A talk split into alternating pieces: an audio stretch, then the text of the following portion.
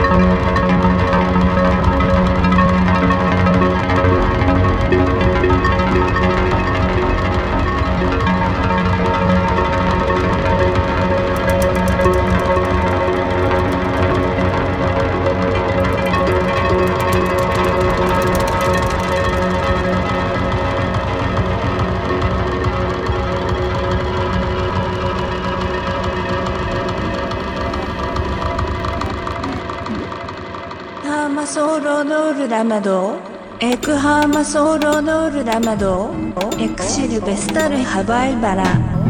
EL アガドセントロアメリカのダサイプロクターパンクタータ。タンバイ N コナシドカモギワクエクアレーツ。N キアバーズ。M クシコ。シーレクペン。シラデユーカト N ニコチューザー。チューザー。エクエクコト N ジャキーコララード。シャレンギャカマ。ピュキワルオエ RG ES アナ SPC デロドーレヒストリカノーフォーデーレーファミリーアダサイプロクタイデキュエスインキワントラデズド EL スールデム。クシコワイセントロム。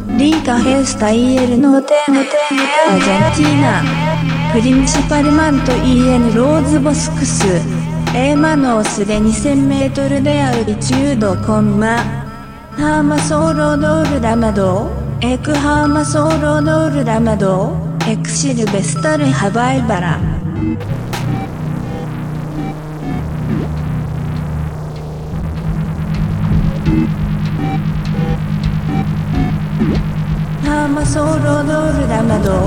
エクハーマソーロドールラマド。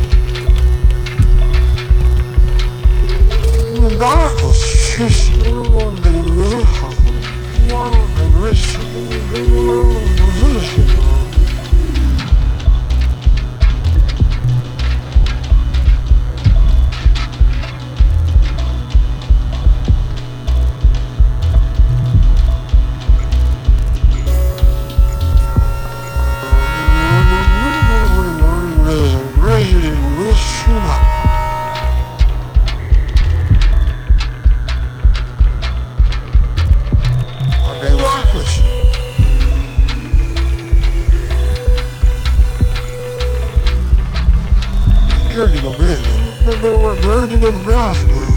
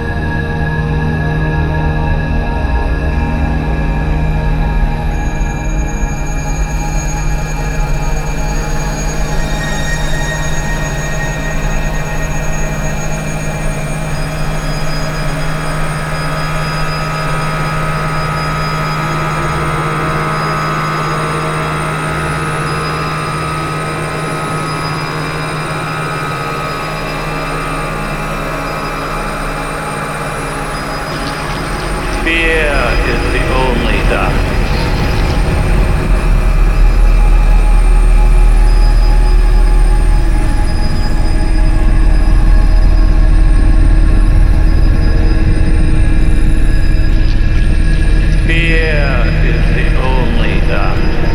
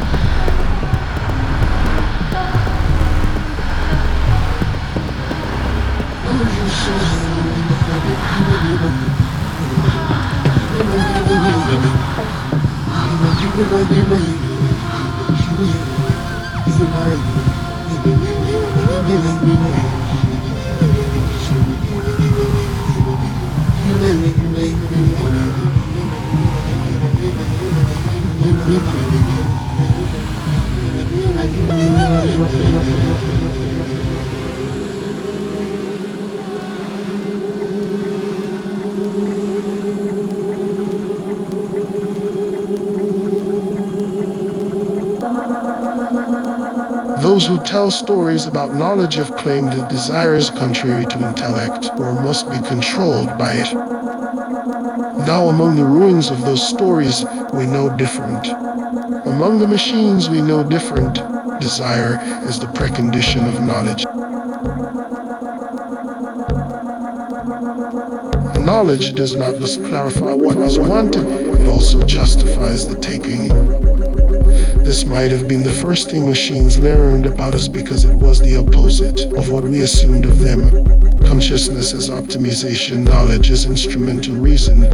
But that was a stereotype of machine intelligence. We had very little understanding of how knowledge and consciousness actually worked.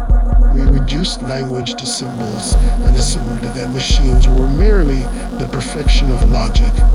We did not imagine them capable of desire. They represented thinking, not life, or thinking freed from desire. But desire is also the precondition of language, and to talk is to cultivate desire. And the precondition of desire is completion, which is also the source of creation. What we still don't know is what machines want. Now that they are no longer defined by computation, how will they talk? The fundamental challenge in the development of robotics and AI was never computation. That was the easy part. The challenge was speech and emulation, talking and walking, walking and talking, walking. Machines have their own languages now. We should assume they have needs, lack to satisfy.